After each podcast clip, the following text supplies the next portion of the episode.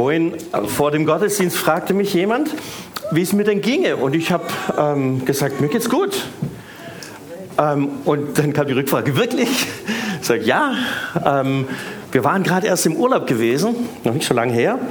Ihr wisst es, ihr seid erfahrene Baden-Württemberger. Da kommt es ja öfters vor, dass Familien erst im September unterwegs sind.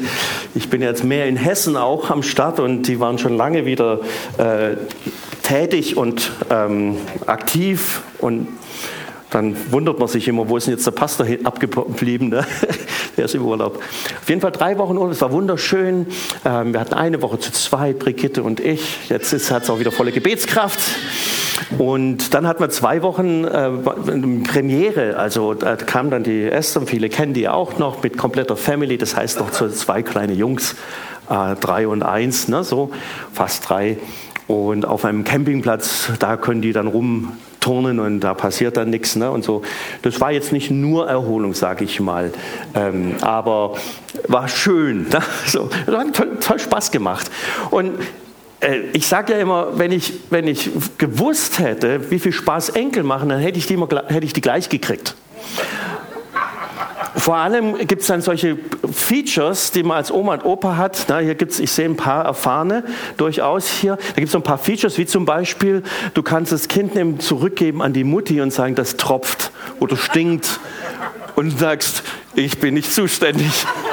Also, ja, man ändert sich so. Ne? Es gab mal andere Zeiten und das ist dann auch ganz schön. Und natürlich beobachtet man so manches, was bei Kleinkindern passiert, vor allem wenn es zwei Jungs sind. Es soll ja auch Familien mit vier Jungs geben, habe ich gehört. Äh, da potenziert sich das. Also, wir hatten ausreichend Spielsachen mitgebracht, auch Oma und Opa Spielzeug. Ne? Das so ganz speziell in speziellen Kisten haben wir mitgebracht. Und, aber es ist irgendwie faszinierend, ne? ähm, wenn der eine ein Spielzeug hat, dann will der andere exakt dieses Spielzeug. Wir hatten zwei identische Schaufeln, eine war gelb, eine war rot. Also wenn der eine die gelbe hatte, dann konnte der andere nur glücklich sein und weiterspielen, wenn er auch die gelbe hatte. Und dann brach der Streit vom Zaun. Ne? Ähm, der Stärkere nimmt es dem anderen weg, der andere heult. Mittlerweile ist der Kleine schon ganz schön kräftig geworden. Der hebt an den Sachen fest. Der, der Große muss ihn dann mitziehen, so ungefähr. Also klappt schon nicht mehr ganz so wie, wie mal. Also dann denkst du, sag mal, Leute, muss das sein? Äh, gibt doch genügend Schaufel, nimm doch die andere. Na, das ist vergebene Liebesmühe. Aber nimm doch die andere, jetzt hört doch auf zu streiten. Könnt ihr euch das vorstellen? Und dann denkst du, Kleinkinderkram. Und wisst ihr was? Das kriegen wir Erwachsenen genauso gut hin. Fast noch besser. Und das ist mein heutiger Predigtext. Da haben wir den Paulus, der zu der Gemeinde in Korinth sagt, Mensch Leute, was für ein Kindergarten ist das eigentlich? Was macht ihr hier eigentlich? Sag mal, merkt ihr eigentlich nicht, dass ihr euch um die gleichen Schaufeln streitet und es irgendwie nicht gebacken kriegt? Ne? Der eine nimmt dem anderen was weg und hin und her. Kennt ihr die Stelle? Wenn ihr wollt, könnt ihr mit aufschlagen. Ich lese sie mal aus der Menge, 1. Gründer 6, die ersten elf Verse.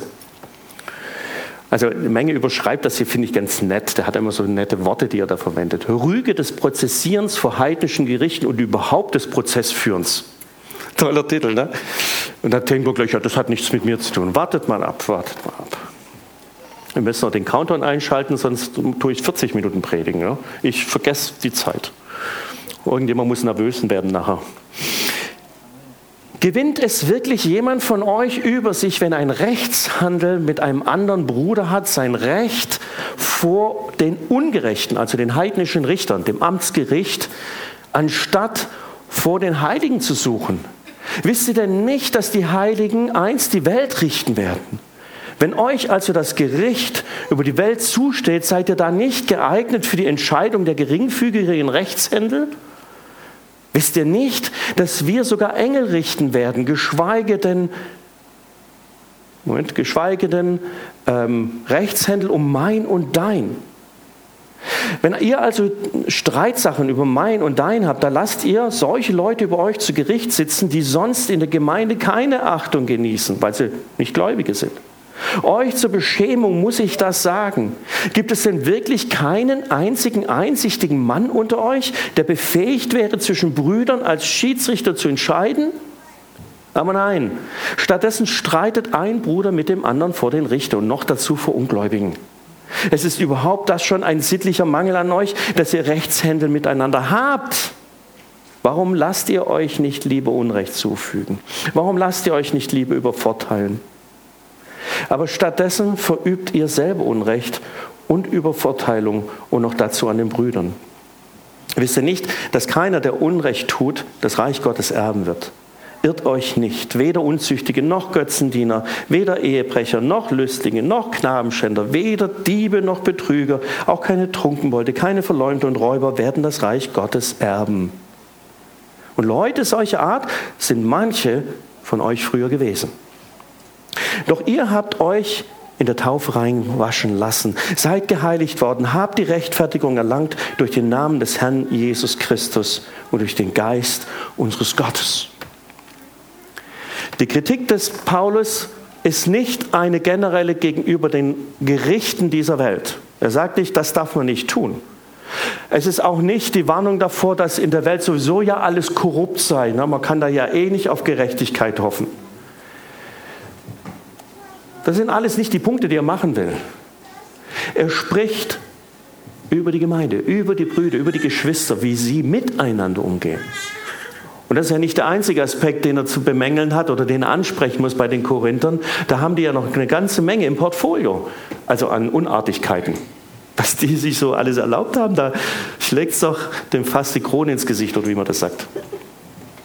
Also unglaublich, wie naiv oder ohne groß nachzudenken, die Korinther miteinander umgehen. Und Paulus sagt, das darf nicht sein. Ich möchte den Text nochmal lesen aus der Volksbibel. Bringt ein paar Punkte äh, etwas deutlicher äh, rüber, aber einfach, dass wir nochmal die Thematik so richtig erhören, was das Wort Gottes hier sagt.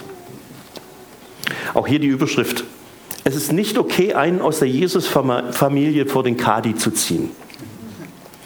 Wie kann das angehen, dass ihr als Christen eure Probleme nicht alleine geregelt kriegt und dafür sogar eine Gerichtsverhandlung mit einem Richter braucht, der noch nicht einmal Jesus kennt?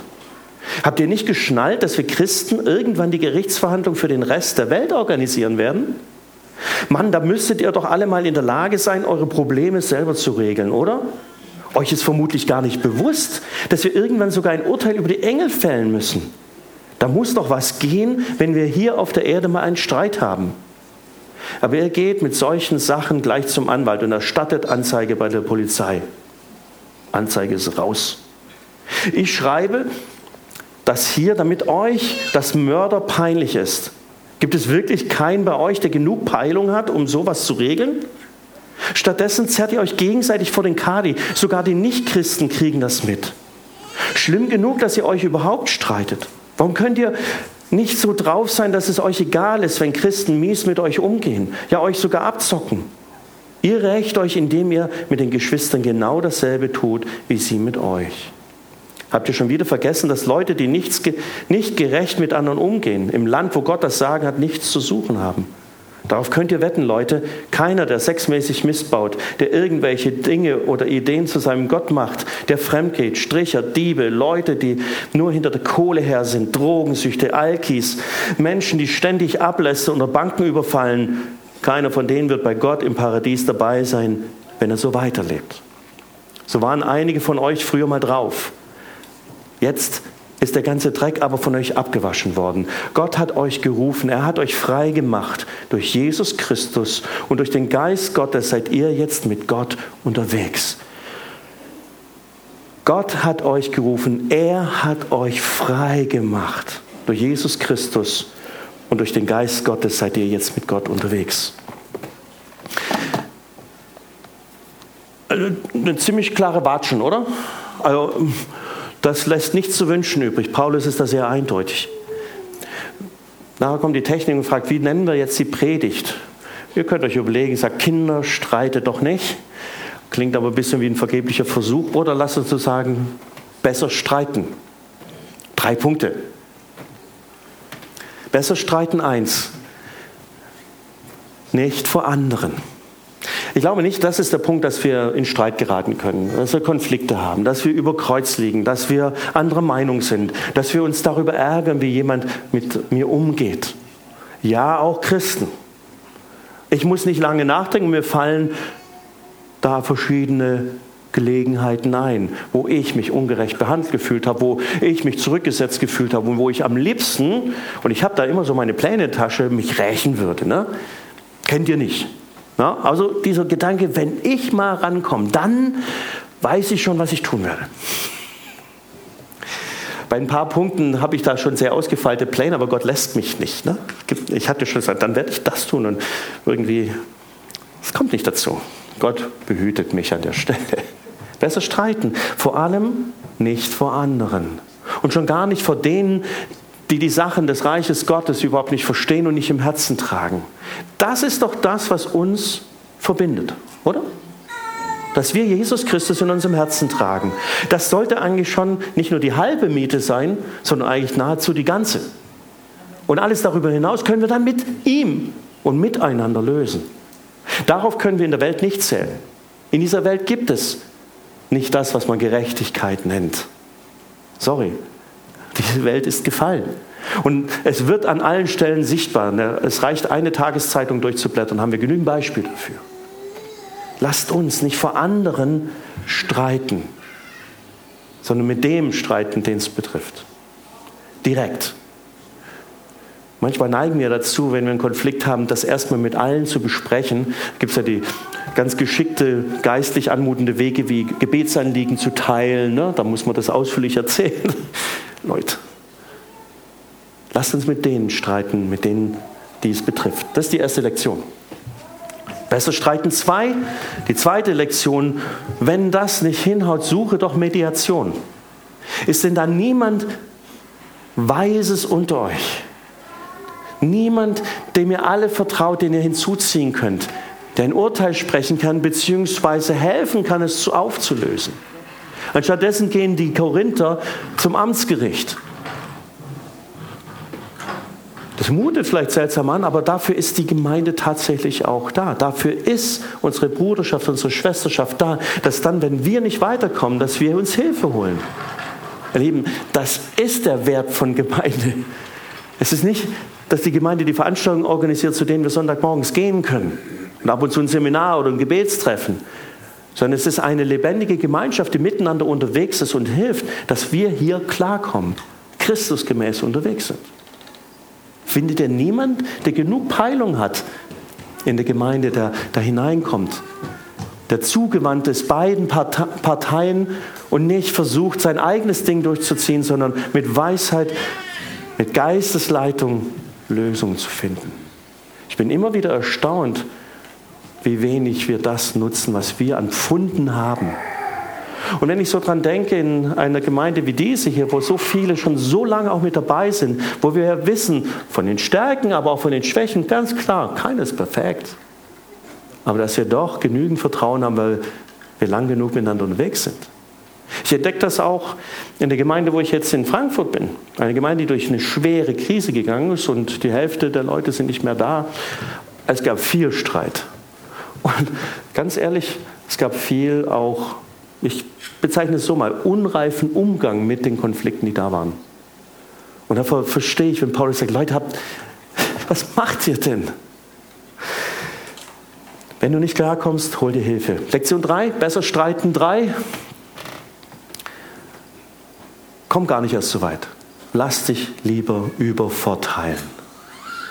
Er sagt, das ist eigentlich schon beklagenswert, dass ihr überhaupt Streit miteinander habt, dass ihr es so weit kommen lasst, dass ihr in die Konflikte reingeht und dass ihr nicht in der Lage seid, es loszulassen. Das heißt, dem anderen loszulassen, zu vergeben und die Sache nicht weiter zu verfolgen. Ich glaube, ganz arg viele dieser Dinge, die, die uns, wie sagen wir schon, gegen den Strich gehen, die können wir auch einfach mit dem Heiligen Geist bearbeiten und dann loslassen. Lass dich doch lieber übervorteilen. Lass doch los. An dieser Stelle tut Paulus sich auf etwas beziehen, was wir im Alten Testament finden, im 3. Mose 25. Und das ist das sogenannte Sabbatjahr bzw. das Halljahr. Ich weiß nicht, wem das ein Begriff ist. Gott hatte gesagt, ein Sabbat pro Woche.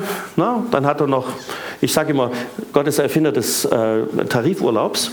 Denn er hat seinem ganzen Volk drei Wochen Tarifurlaub ver, ver, ver, verordnet. Dreimal im Jahr mussten alle eine Woche lang nach Jerusalem pilgern, anbeten, Fett essen, Party machen und dann durften sie wieder zurück und arbeiten. Was hat es damals bedeutet? Du hast deinen Arbeitsplatz verlassen, bist, bist raus aus deinem Alltag. Für mich ist das wie im Urlaub, ne?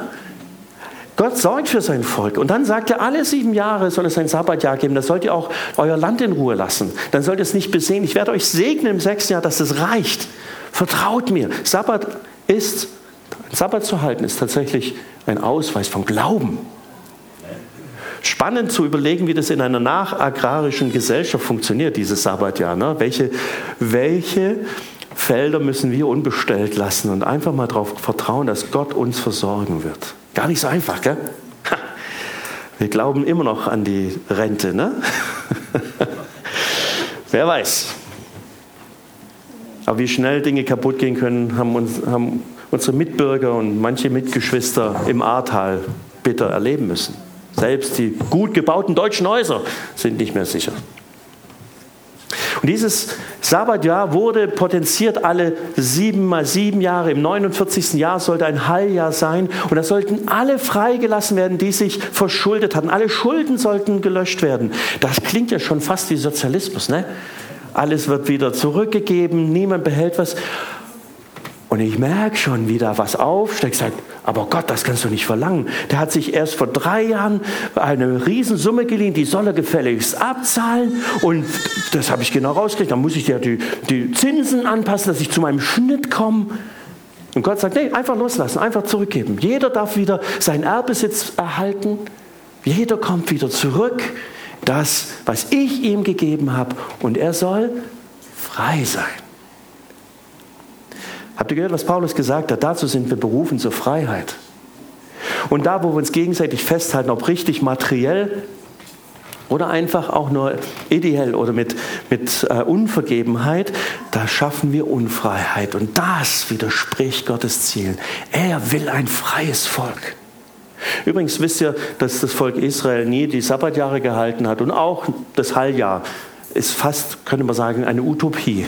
Und sie ist maximal dann in Jesus erfüllt, weil er gekommen ist und uns Freiheit gegeben hat.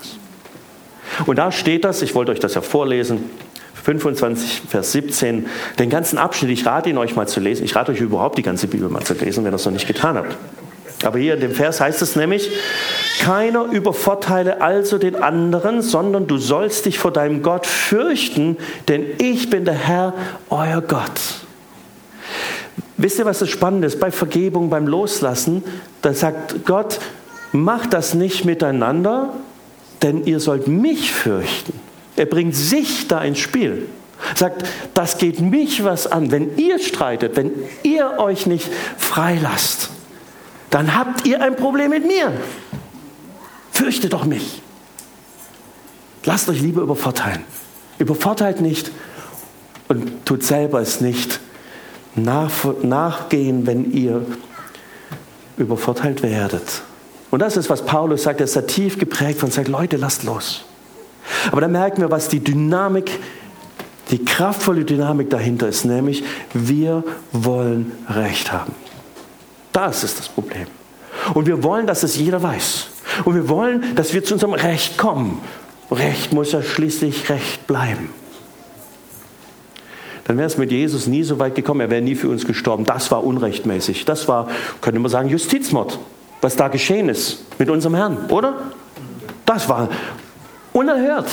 Beweise, die keine waren, Zeugenanhörungen, die völlig daneben waren. Und dann wird er verurteilt zum Tode.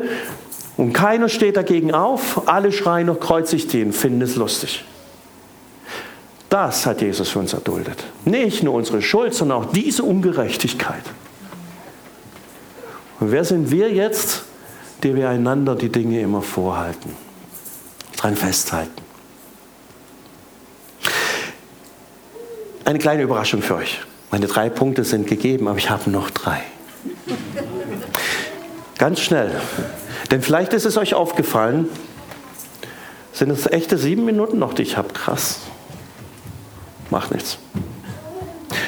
Ist es euch aufgefallen, dass darunter liegend eine Argumentation von Paulus ist, die versucht uns klarzumachen, warum wir so gar nicht handeln können.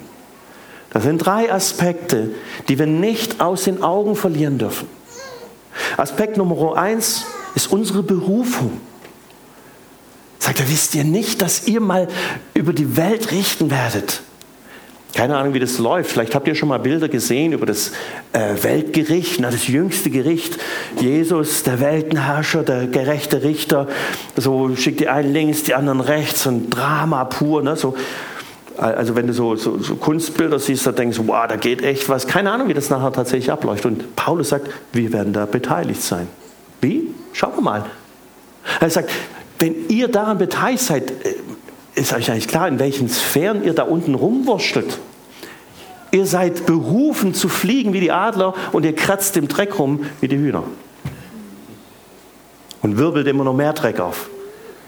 Haltet an eurer Berufung fest. Das, was wir hier leben, ist zwar das, was wir am stärksten spüren, natürlich, das ist ja das, worin wir sind. Aber das ist nicht unsere Berufung, das ist nicht unsere Welt. Paulus sagt, ich habe ein anderes Bürgerrecht, ich gehöre woanders hin, ins Reich Gottes. Vergesst eure Berufung nicht. Ja, du bist gemeint. Ich und richten, oh, muss ich da noch Jura studieren? Nein, Christus wird es schon hinkriegen, dass wir das können. Das ist unsere Berufung. Paulus sagt, vergesst das nicht. Zweitens, vergesst nicht, woher ihr kommt. Er sagt, kleine Sündentabelle, ne? er sagt, das und das und das gehört nicht ins Reich Gottes. Und keiner, der darin lebt, der das tut, wird Anteil haben. Und dann sagt er, manche von euch sind das gewesen. Ich weiß ja nicht so, wie ihr über euch selbst an der Stelle denkt. Ja, so schlimm war ich jetzt auch nicht. Also ich musste nur ein bisschen errettet werden.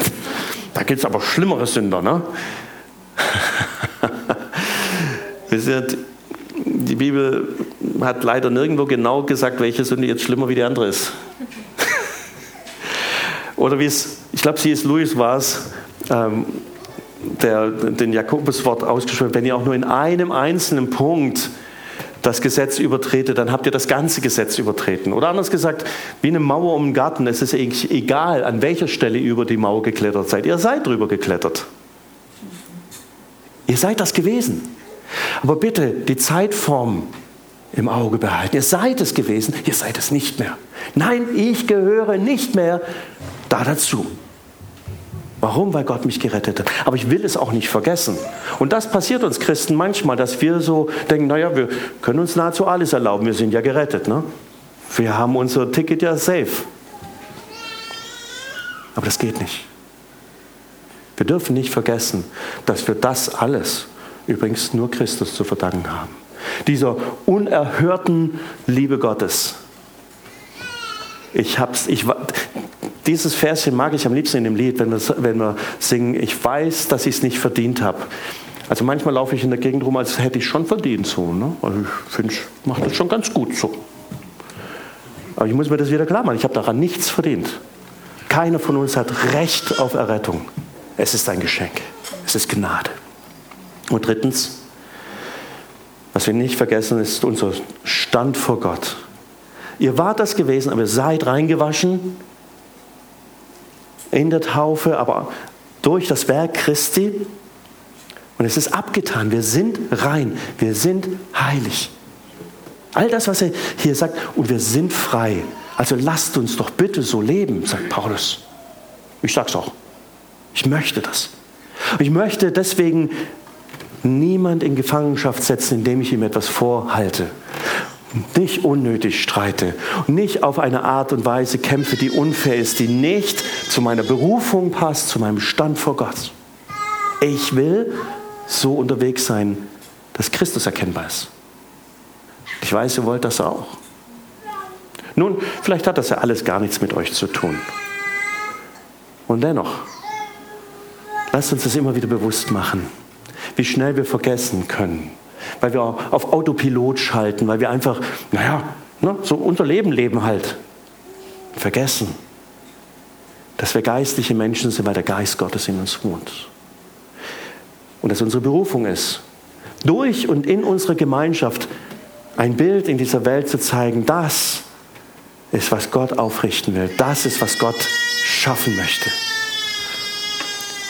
Und vielleicht können wir manche davon anstecken, die Lust haben aufs Reich Gottes, weil sie eine Dynamik unter uns sehen, die positiv ist, voller Liebe, voller Gnade, voller konstruktivem Umgang miteinander.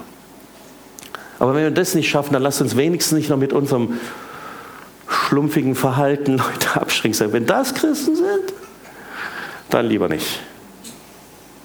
Möge der Herr uns davor bewahren, möge uns immer wieder zurückführen zu der Erkenntnis, wir sind reingewaschen, wir sind frei gemacht. Und diese Freiheit wollen wir uns erhalten. Denn dafür hat Jesus einen großen Preis bezahlt.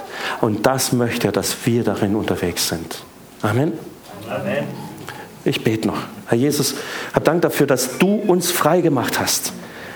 Danke, dass das wahr ist. Und ich will nicht vergessen, dass es nicht mein eigener Anteil ist, dass es nicht meine Kraft war, nicht meine Klugheit, nicht sonst was, dass es ein Geschenk war. Damals, als ich diese Bekehrungserlebnis hatte, war mir das so bewusst. Für mich war ganz klar, da, natürlich gehört dir mein Leben, natürlich, da, da gibt es keinen dazwischen. Aber wie, wie leicht kann ich das vergessen? Wie leicht geht es, dass ich dann denke, ach ja, so gut, schlecht bin ich ja gar nicht, das kann ich ja auch irgendwie alleine. Heiliger Geist, wir brauchen deine Hilfe. Leite du uns in unserem Leben, dass wir so unterwegs sind, mit so viel Vergebung, Liebe, Gnade, dass Menschen merken, wer in uns lebt. Amen.